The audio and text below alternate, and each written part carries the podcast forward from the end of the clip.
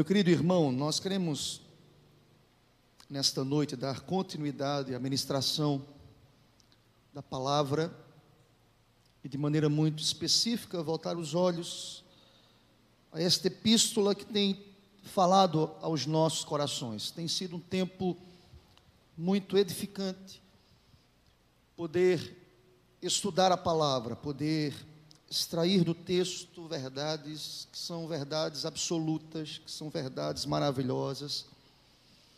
Eis a razão pela qual nós oramos para que Deus possa levar o nosso pensamento cativo à palavra, que a palavra nos ensina.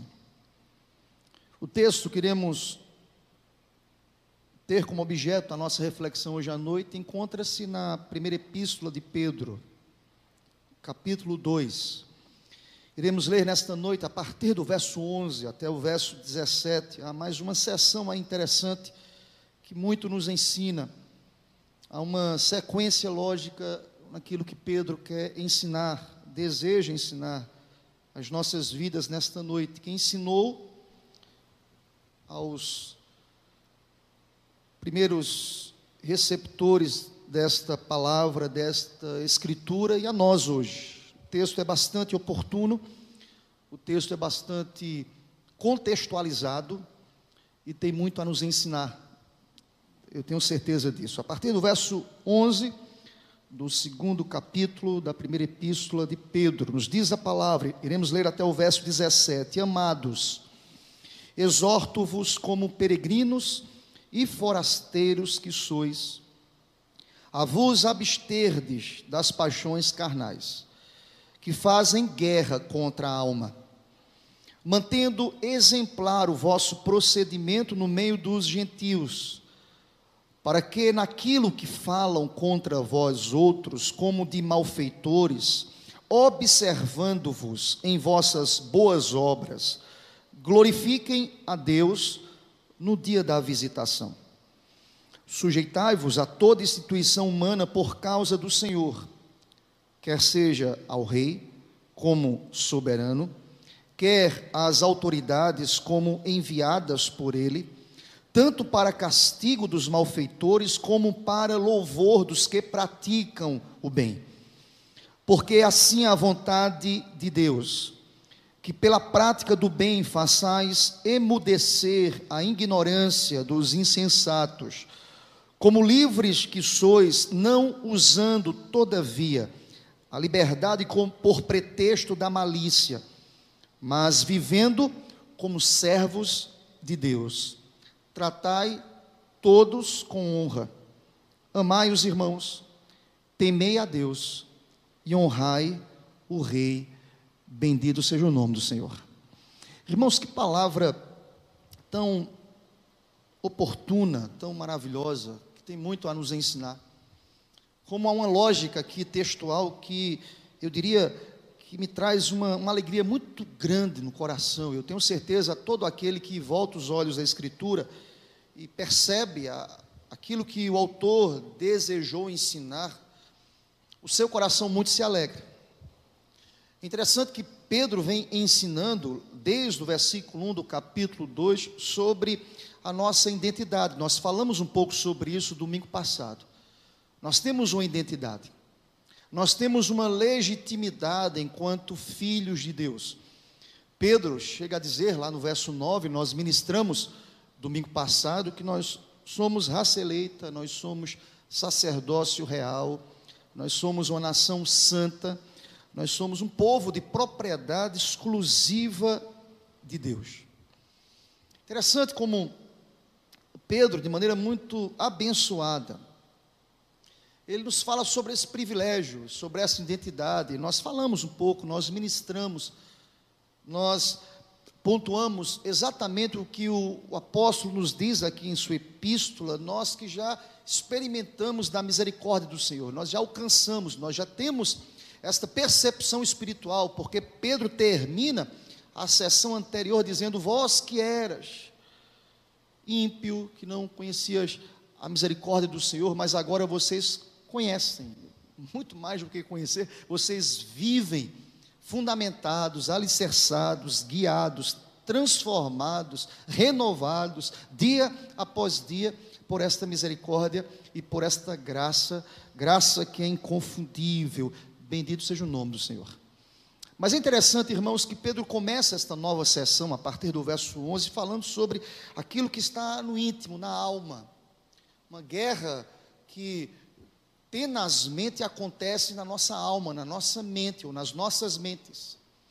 Nós entendemos, irmãos, que uh, o jeito de evitar o escândalo, o mau testemunho, acontece uma luta na mente, na alma, no coração.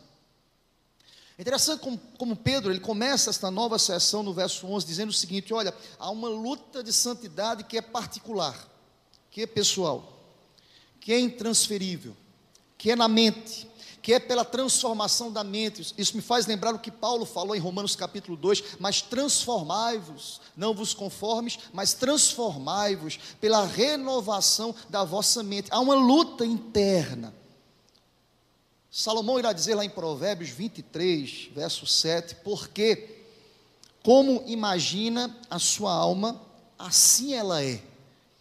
Ou seja, Pedro, alicerçado nessas premissas, nessas ideias, que são verdadeiras, ele trata sobre a responsabilidade que temos de levar cativo todo pensamento à obediência de Cristo. Se não vejamos, Percebam que, primeiramente, o verso 11 trata sobre a santidade particular, sobre aquilo que é muito pessoal, sobre aquilo que é a minha vida com Deus, que é a minha intimidade com Deus, que eu não posso me fazer valer da intimidade do outro, ou do próximo, ou do meu líder espiritual. A minha intimidade com Deus, ela é pessoal. Eu usaria a expressão aqui uma ideia de santidade particular, exposta, colocada aqui pelo apóstolo Pedro quando ele nos diz o que está escrito no versículo 11: está escrito, amados, exorto-vos como peregrinos e forasteiros que sois, a vos absterdes das paixões carnais que fazem guerra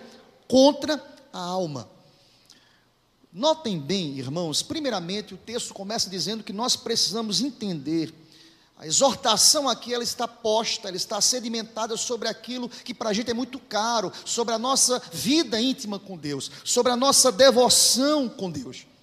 Mas Pedro começa a sua exortação chamando os filhos de Deus de amados. Aqui aponta para a gente esta relação filial de um pai que amorosamente corrige, de um pai que amorosamente exorta, de um pai que amorosamente, de maneira muito clara, aponta para esses filhos qual deve ser o comportamento diante dos reveses da vida, diante das dificuldades, seja, seja ela qual for, nós precisamos entender, irmãos, que nós estamos no mundo passagem, pois ele vai tratar, e nós já falamos sobre isso, como forasteiros, como peregrinos. A ideia de Pedro aqui, do apóstolo Pedro, é transmitir aos leitores que eles não podiam fazer residências, residência fi, fixa. Nós não temos residência fixa aqui no mundo. Os nossos olhos, a nossa projeção, a nosso, o nosso anelo é justamente por aquilo que Deus tem preparado para nós na eternidade, irmãos. Pedro trata isso muito bem no texto. Mas ele começa tratando, dizendo o seguinte: amados, vocês que são peregrinos, vocês são filiados a um Deus que vos ama. Vocês são objetos do amor incomensurável de Deus. E é esse amor, é este Deus, é este Pai que é amoroso, que é cuidadoso, nós devemos obedecer. Aqui no texto, nós já tratamos sobre isso, e eu não quero ser redundante, é que Pedro deixa muito claro que nós somos peregrinos. Olha o verso 11. Nós somos forasteiros. Ele aponta aqui para a gente que a nossa residência aqui é temporária. Eu até citei o texto de Paulo aos Filipenses, lá no capítulo 3, versículo 20, quando Paulo diz muito claro lá: Pois a nossa pátria, ela está nos céus, de onde também aguardamos o Salvador, o Senhor Jesus Cristo. Veja, vejam, ele diz assim: olha, nós somos peregrinos, mas enquanto estivermos aqui, nós precisamos cuidar da nossa vida de santidade particular.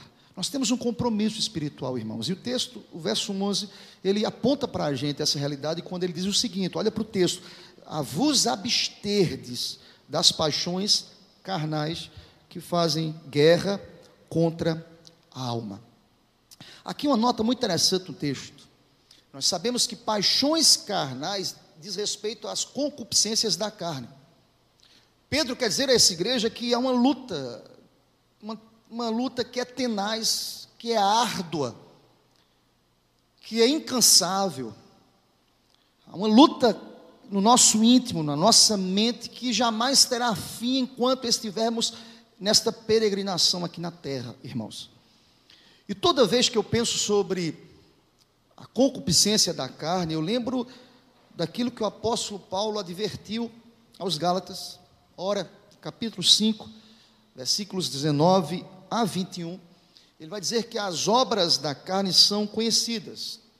São elas prostituição, impureza, lascívia, idolatria, feitiçarias, inimizades, porfias, ciúmes, ira ou iras, discórdias, dissensões, facções, invejas, bebedices, glutonarias e coisas semelhantes a estas, a respeito das quais eu vos declaro, dizia Paulo, como já outrora vos preveni que não herdarão o reino de Deus os que tais coisas praticam. Vejam bem, irmãos, nós podemos correlacionar esta lista aqui, que não, que não está completa, é claro, tem outras, outros pecados que podemos, podemos colocar aqui nesta listagem aqui, mas nós podemos, nós podemos correlacionar esta lista, aquilo que Pedro está dizendo nesta igreja, que nós devemos nos abster de tais desejos.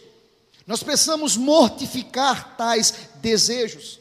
Ou seja, meus irmãos, a ordem para abster-se significa que os santos que possuem uma cultura transformada, não esta cultura pós-moderna, dominada pelo, pela sensualidade, pela imoralidade, pelo relativismo moral. Nós fomos livres desta pós-modernidade. Nós podemos dizer e dizer não ao pecado, nós podemos mortificar tais comportamentos, porque o Espírito Santo habita em nós. E nós podemos dizer não. Se você olhar para o texto, Pedro usa uma expressão que me chama a atenção, que faz essas, essas lutas ou essas paixões fazem guerra contra a nossa alma. É importante observar aqui, irmãos, que há uma batalha na mente da gente. O pecado começa na mente, é travado na alma. Você quando acorda, já, você já inicia uma batalha de luta para a santidade particular todos os dias, meus irmãos. É o coração do homem que é enganoso, é a mente do homem que é inclinada a fazer aquilo que não agrada a Deus. Percebem que Pedro ele é cirúrgico aqui, há uma luta, uma batalha estabelecida. Se você puder ganhar, meu irmão, a guerra contra o pecado em seus pensamentos, com toda certeza você vai ganhar essa batalha no seu comportamento. Você entende isso, irmão? É que é na mente, é na alma, uma guerra estabelecida, e essas paixões fazem guerra contra a nossa alma constantemente. Todo pecado começa e deve ser derrotado na mente. Começa e deve ser derrotado na mente. Eu preciso entender claramente que, primeiramente, Pedro, ele fala sobre uma santidade particular. É impossível estabelecer uma vida santa pública se eu não tenho meu compromisso particular na prática, querido, ler a palavra, orar, se consagrar, estabelecer, encarar de fato esta luta na mente da gente. Constantemente nosso coração é inclinado para realizar obras que não honram o nome do Senhor Deus. Percebam, há uma lógica aqui progressiva no texto. Primeiro, Pedro trata sobre a santidade particular, para depois, aí sim, apontar o nosso comportamento e a nossa vida santa pública. Verso 12. Percebam, mantendo exemplar, olha para o texto, o vosso procedimento no meio dos gentios, já saiu da esfera particular, já se mostra aí de maneira pública. E olha para o texto, para que naquilo que fala contra vós outros, como de malfeitores, observando-vos em vossas boas obras, glorifiquem a Deus no dia da visitação. Irmãos, que coisa impressionante aqui a lógica do texto. é que o nosso comportamento público é reflexo do nosso comportamento com Deus pessoal, particular, na minha casa, no meu lar, no recôndito da minha, da minha família, na minha, na minha posição enquanto sacerdote, publicamente eu vou externar aquilo que eu vivo em casa. É interessante como o apóstolo Pedro, ele teve um cuidado aqui, irmãos, de salientar que os cristãos na sociedade, e note bem, são representantes de Jesus Cristo. Ou seja, o mundo lê o ímpio, o pagão, o gentil, aquele que não é da aliança, aquele que não faz parte da, do Israel espiritual, ele observa o nosso comportamento. Nós somos observados pelo mundo. O mundo deve olhar para a vida do cristão e deve dizer e deve admitir de fato eles estão vivendo aquilo que pregam. Percebam a importância que devemos ter no nosso comportamento. Perceba a importância que Pedro nos dá aqui no texto a respeito do comportamento da igreja publicamente. Eu estava lendo um comentário do Simon Kistermaker, que é um comentarista bíblico, e ele fala o seguinte: vejam bem, que os cristãos estão vivendo numa vitrine. Eu achei muito interessante o que ele colocou. Eles estão à mostra. Sua conduta, obras e palavras são constantemente avaliadas pelos não cristãos que querem constatar se os cristãos vivem aquilo que eles professam. Percebam, irmãos, nós estamos numa vitrine. E aí vai de encontro a alguns pensamentos que, vez por outra, eu encontro um crente falando assim: olha, eu não devo minha vida a ninguém, só a Deus. Você deve, irmão. a muita gente. Pedro vai dizer que aos gentios, não só a igreja, mas aos gentios. Percebam que nós somos avaliados. Se você observar o que Pedro cirurgicamente coloca aqui no verso 12, observando-vos em vossas boas obras. O comportamento da igreja, esse comportamento ele é avaliado, irmãos, constantemente. E, e nós devemos ter esta, esta consciência que as nossas boas ações, o nosso comportamento, a nossa leitura de mundo, a nossa postura na sociedade, a nossa postura enquanto igreja, esta postura, ela é observada. Mas eu chamo a sua atenção porque, além de observarem a nossa postura, eles vão de glorificar a Deus. Olha para o texto. Eles observam, nós estamos nesta vitrine social, nossa postura aí nas redes sociais, tudo, irmão. Pensa comigo. Nosso comportamento em outras esferas da sociedade, nosso trabalho, nossa ética profissional, nossa postura enquanto cidadão aqui do Brasil, nós estamos sendo observados. E percebam que as nossas boas ações na ajuda ao próximo, na caridade, na fraternidade, na misericórdia, percebam que as nossas boas ações ou as nossas boas obras, elas o ímpio vai glorificar a Deus. Pedro diz que aqueles que observam nossas boas ações devem glorificar a Deus no dia da visitação. O que é o dia da visitação, irmãos? O dia da visitação, penso eu, a minha compreensão desse texto, é que aqui Pedro aponta para a parousia, aponta para a volta de Cristo Jesus, a segunda vida de Cristo. Na minha, clara, na minha mente fica muito claro isso. Aqui uma alusão, uma menção, se não uma referência direta, irmãos, ao dia do juízo, o dia da visitação, da parousia. Esse será o dia real e final da visitação de Cristo Jesus. Percebam, Pedro traz na sua mensagem que é para hoje, mas ele aponta escatologicamente a volta de Jesus. No dia da visitação, mas surge e surgiu no meu coração, quem sabe surge no seu coração um questionamento aqui: como o pagão irá glorificar a Deus no dia da visitação? Como? Porque o texto diz: eles observam as boas obras e glorificam a Deus no dia da visitação. Se esse texto aponta para a volta de Jesus, como é que um ímpio vai glorificar a Deus no dia da visitação? Eu estava lendo alguns comentaristas, irmãos, e alguns deles, de maneira muito clara, eles estão convencidos aqui que muitos serão convertidos antes do julga, julgamento, porque, humanamente falando, irmãos, eles observaram as boas obras, as ações dos cristãos, que tanto eles perseguiram, que tanto afrontaram, que tanto zombaram. E o comportamento desses cristãos trouxe, a, revelou a misericórdia, a graça salvadora de Cristo aos ímpios, e muitos irão glorificar, irão apontar pelo testemunho da igreja, assim eles irão glorificar a Deus por sua graça salvadora e pela fidelidade do povo, irmãos. Bendito seja o nome do Senhor. É através do nosso testemunho que muitos irão dizer no dia da visitação: Bendito seja o nome do Senhor Deus que sustentou a igreja em todos os momentos. Glória a Deus por isso. Louvado seja o nome do Senhor. Eu não sei vocês, mas uma coisa que, por exemplo, para mim traz muita alegria na alma é quando uma pessoa me procura e diz assim: Pastor, o Senhor foi instrumento de Deus para a salvação da minha alma.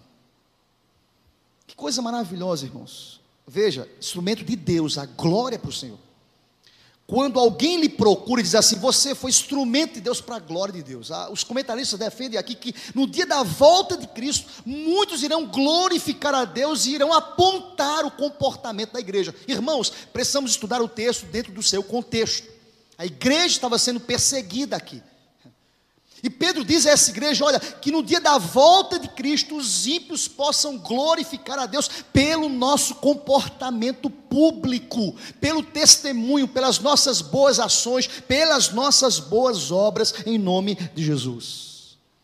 Que assim seja também conosco, porque percebam, primeiro Pedro trata sobre a nossa santidade particular, depois Pedro trata sobre a nossa santidade pública, que está sendo observada, o nosso comportamento enquanto igreja, inseridos dentro de um contexto difícil como o nosso hoje. Por uma relação que podemos elencar aqui tantas coisas terríveis que se levantam contra a igreja.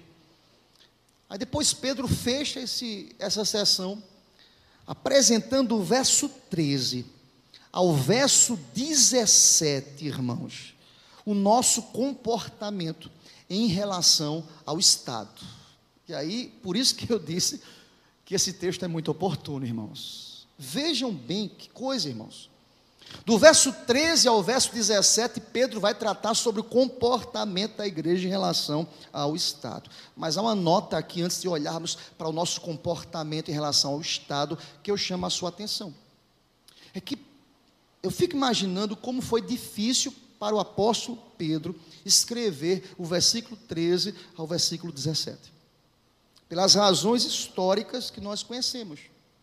Ou seja, o contexto é que o povo de Deus estava inserido quando Pedro escreveu que eles respeitassem a autoridade do rei, da liderança. E aí eu chamo a sua atenção, irmãos, é porque o contexto não era, e a sociedade da época aqui, não eram favoráveis à fé cristã.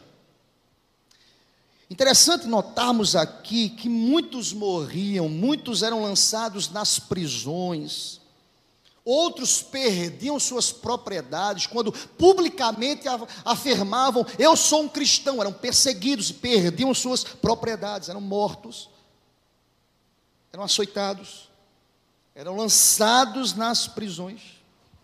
Mas mesmo assim, Pedro recomenda à igreja que eles respeitassem o imperador, o seu grande perseguidor, por amor ao Senhor. Me chama a atenção, irmãos.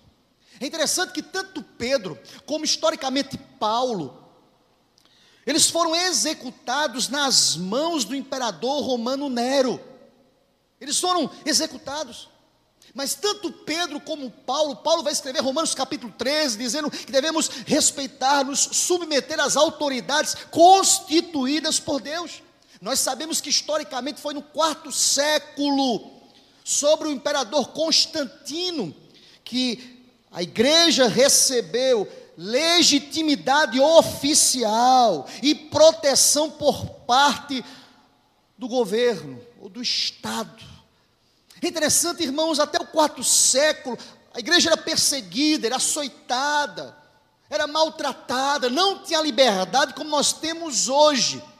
Transmitir um culto, de pregar o Evangelho abertamente. Por exemplo, aqui no nosso país, nós temos países em que essa liberdade é cerceada, impedida. Nós não, nós temos liberdade e louvado seja Deus por isso. Mas no contexto de Pedro, escrever era um desafio, dizer: olha, estejam sujeitos ao imperador, quando o contexto era de perseguição, de açoite, de prisão, de luta, de adversidade, de não liberdade de proferir a fé publicamente. Aí Pedro diz assim: ele começa o verso 3 dizendo: sujeitem-se a toda instituição humana por causa do Senhor. Irmãos, vivemos dias difíceis. Eu dizia hoje à tarde, respondendo a uma, um membro aqui da igreja, que esta polarização política ela atrapalha uma reflexão saudável para a sociedade. Se você é do grupo A, você não é espiritual. Se você é do grupo B, você é carnal. Se você é do grupo B, você tem percepção social. Se você é do grupo A, irmãos, essa polarização que estamos inseridos, ela vem para destruir comunhão, destruir percepção espiritual, destruir uma leitura límpida, justa do contexto. Esta polarização não agrega um debate sadio. Não, irmãos, não. Pelo contrário, cria barreiras. E interessante que eu estava lendo o comentário de John MacArthur Jr.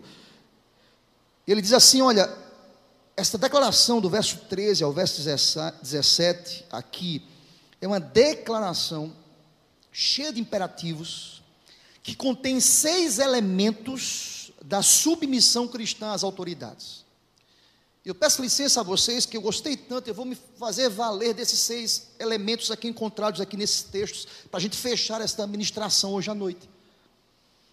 Eu acho que ele foi muito cirúrgico nessa percepção de que a ordem aqui é muito clara, em que o motivo é muito claro da submissão, em que a extensão da submissão também é clara, a razão desta submissão está no texto, a atitude da igreja enquanto igreja a respeito da submissão também se encontra no texto, e a aplicabilidade dessa submissão também encontra-se aqui no texto. Se não vejamos, ele diz primeiramente que a ordem para a submissão é muito clara no verso 13, olha comigo: sujeitai-vos a toda instituição humana. A ordem, a submissão aqui é muito clara.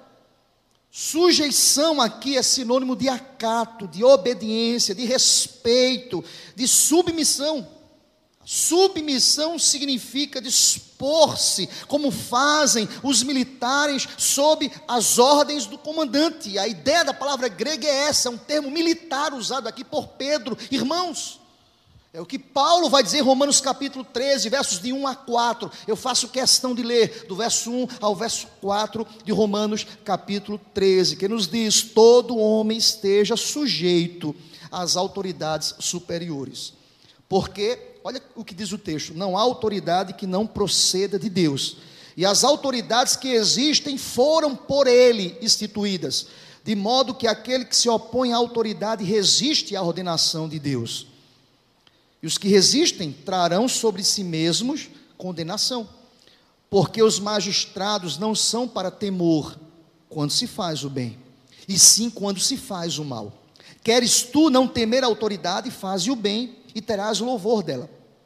Visto que a autoridade é ministro de Deus para teu bem, entretanto, se fizeres o mal, teme, porque não é sem motivo que, ele, que ela traz a espada pois a autoridade é ministro de Deus, vingador, para castigar o que pratica o mal.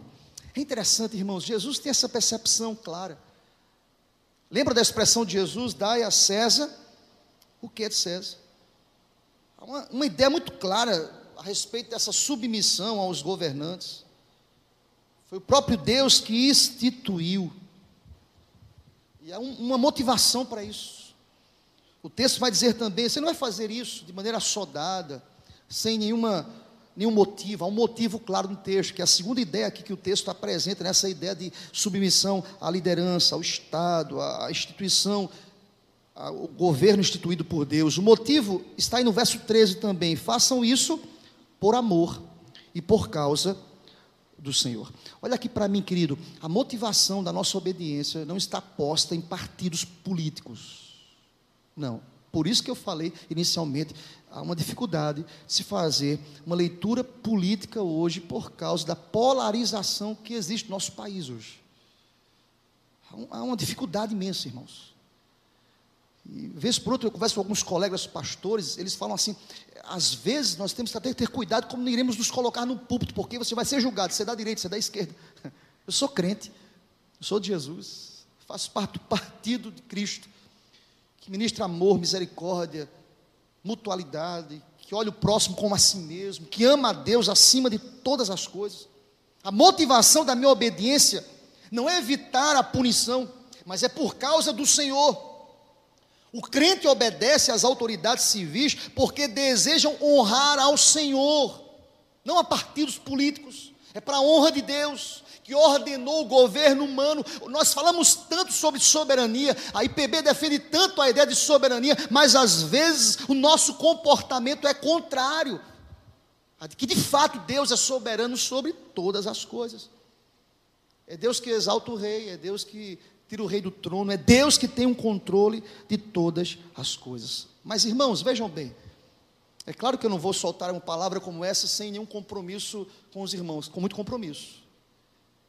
Nós dizemos aqui sexta-feira, no debate que tivemos aqui pastoral, que nós não vamos estar assinando cheque em branco aí para líderes, não. A ideia não é essa, não, irmãos. É com responsabilidade. As leis, o domínio, a autoridade não podem entrar em conflito à Escritura, jamais. Atos capítulo 5, 29 fala sobre isso. A liderança não pode entrar em conflito à minha pública profissão de fé. E eu tenho um exemplo bíblico para isso.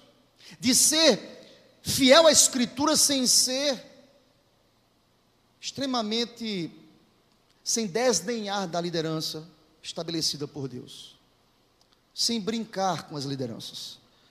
Eu lembrei de Daniel, irmãos. Lembram da história de Daniel e seus três amigos que recusaram obedecer a ordenança de Nabucodonosor? Alguém pode dizer em casa, ei pastor, ele foi desobediente à liderança. Mas note bem, estuda o texto, capítulo 1 de Daniel. E eu destaco para a gente, eu tomo emprestado como exemplo para a gente os versículos 8 e 9.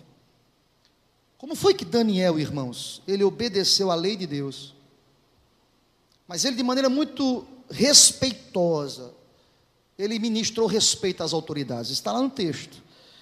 Capítulo 1 de Daniel, versículos 8 e 9. O motivo é o Senhor, irmãos, mas note bem, comportamento ético, respeitoso de Daniel. Capítulo 1 de Daniel, versos 8 e 9, diz a palavra: resolveu Daniel. Havia um, um decreto do rei lá. Mas resolveu Daniel firmemente não contaminar-se com as finas iguarias do rei, nem com o vinho que ele bebia. Então veja o que diz o texto. Então pediu ao chefe dos eunucos, ele pede, com submissão, com obediência, ele pede que lhe permitisse não contaminar-se, irmãos. Aqui uma lógica muito clara no comportamento de Daniel, de hierarquia, de submissão às autoridades. Ele pede aos, ao eunuco, ou, ou chefe dos eunucos, que não lhe permitisse contaminar-se com as iguarias do rei. Está lá no texto, ora, Deus concedeu a Daniel misericórdia e compreensão da parte do chefe dos eunucos. Irmãos, a motivação da nossa obediência tem que ser Cristo. Eu confesso para os irmãos que eu fico muito triste quando eu vejo um crente desdenhando das lideranças instituídas por Deus. Nós devemos orar, até com falta de respeito, irmãos. E aqui eu não sou partidário, os irmãos me conhecem. Eu não tenho nenhum compromisso partidário com nenhuma marca, com nenhuma sigla, com nenhuma bandeira. A minha bandeira é a bandeira do Evangelho, da palavra, de pregar a verdade, não se esconder, não ficar em cima do muro, é pregar a verdade. E a verdade diz ao meu coração que a motivação da minha submissão, do meu respeito, da minha reverência é o Senhor, é o Senhor, é para a glória do Senhor. O texto que lemos de Daniel nos mostra que eles não foram rebeldes, eles tiveram cuidado e não constranger o funcionário encarregado ou colocá-lo em apuros mas eles se mantiveram firmes à palavra, eles foram fiéis ao Senhor Deus, e quem é fiel ao Senhor, Deus honra, meus irmãos, entendam isso em nome de Jesus, porque a nossa motivação é para o Senhor, é por amor ao Senhor. Mas há uma extensão dessa obediência, dessa submissão, irmãos, além de ser para o Senhor, que é a base da nossa submissão, há uma extensão desta submissão, olha para o texto, o verso 13 e 14 diz: quer seja ao rei, quer seja ao soberano, quer seja às autoridades, como enviadas por ele, pelo soberano, tanto para castigo dos malfeitores, como para louvor dos que praticam o bem. Irmãos, há uma extensão desta submissão, e aí eu chamo a sua atenção.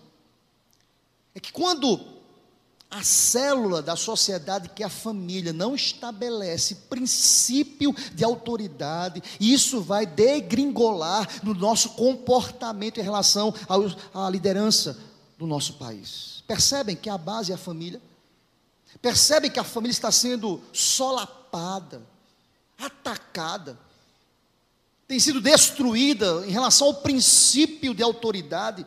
Filhos que não se submetem e não obedecem aos pais serão adultos que não irão submeter às lideranças espirituais, serão adultos inseridos numa sociedade que não irá olhar para as autoridades na perspectiva da instituição divina. Deus é Senhor de todas as autoridades, meus irmãos. Por isso que Pedro diz: Olha, estamos sendo perseguidos, açoitados, presos, maltratados. Mas a minha orientação para vocês: se submetam, sejam obedientes, sejam respeitosos eu estava estudando esse texto, irmãos, e, me deparando com uma série de, de questionamentos. Pensando sobre isso, isso se aplica às autoridades, de forma geral, irmãos. É por isso que MacArthur Júnior diz assim: olha, a extensão da submissão aqui é muito clara no texto.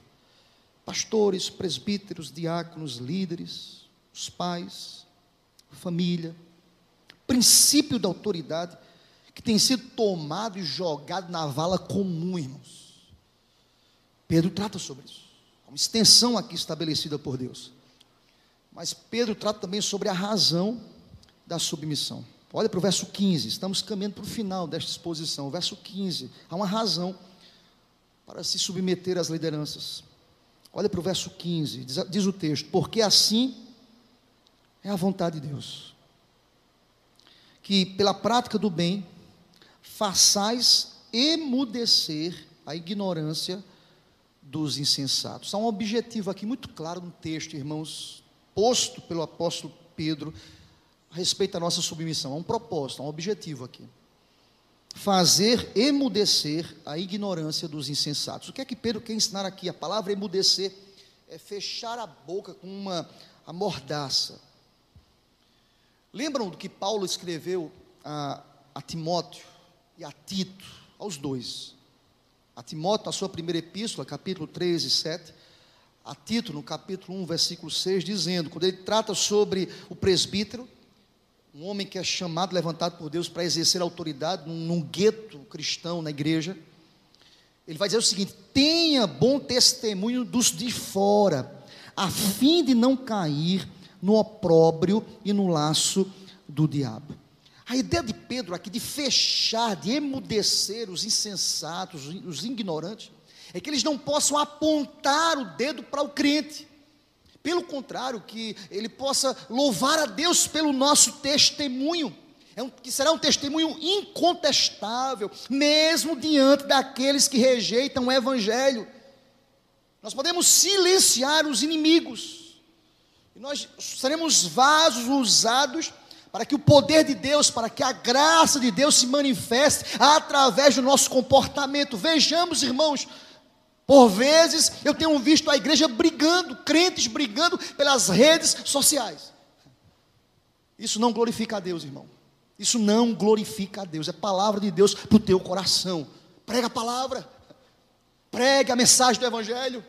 Diga às pessoas que só Jesus salva. Ele é o caminho, Ele é a verdade, Ele é a vida. Pedro vai dizer assim: irmãos, nós precisamos emudecer os inimigos com o nosso comportamento. Mas verdade é, meus irmãos, que muitas vezes nós estamos equiparados com os posicionamentos das pessoas que não conhecem a Deus, que estão, que têm residência fixa aqui neste mundo. Nós somos peregrinos desse mundo, irmãos. Eu não estou fazendo apologia a um comportamento isento, socialmente falando, politicamente falando, não, irmãos. A orientação bíblica é clara aqui. Nós devemos nos submeter, nós devemos clamar, nós devemos orar, sabe por quê?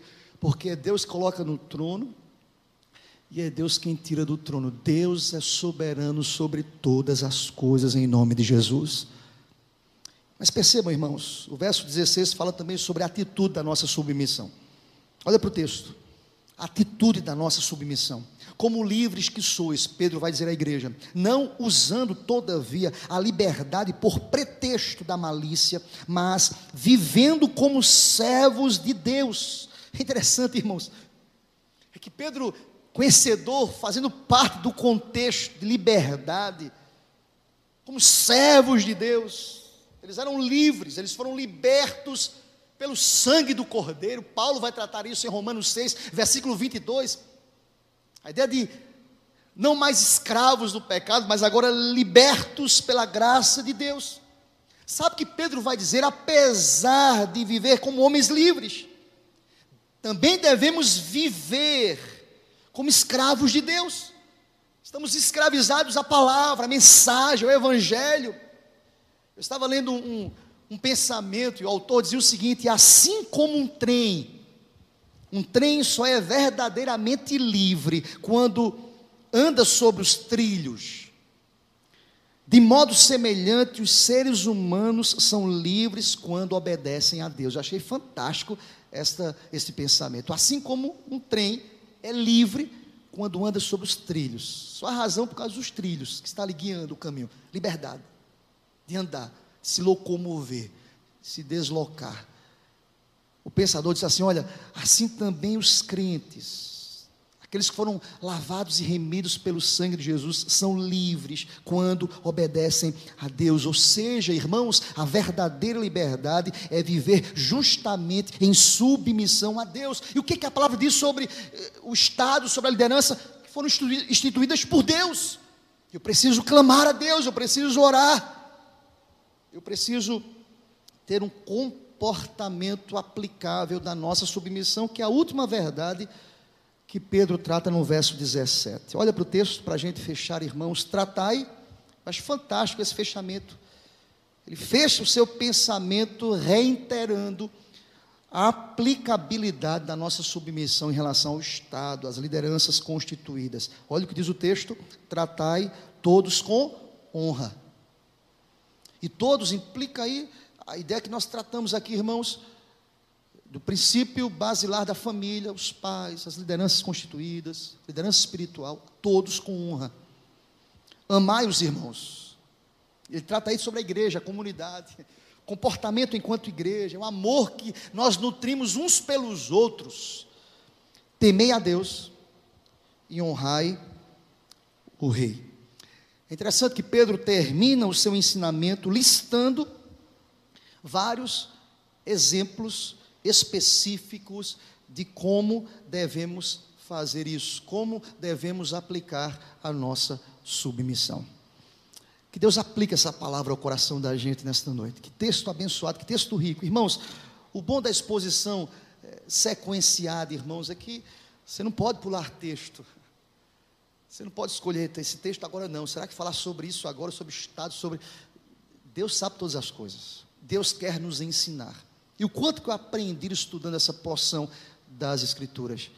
E a minha oração sincera, muito sincera, é que você possa nesta noite tomar esta palavra como mensagem do Senhor para o teu coração. E quem sabe você possa reavaliar alguns comportamentos algumas posturas. Seja sábio, seja prudente, seja um homem ou uma mulher, cheios do Espírito Santo, para que a glória, o louvor, a honra sejam creditados ao Senhor dos Senhores, em nome de Jesus. Amém, queridos?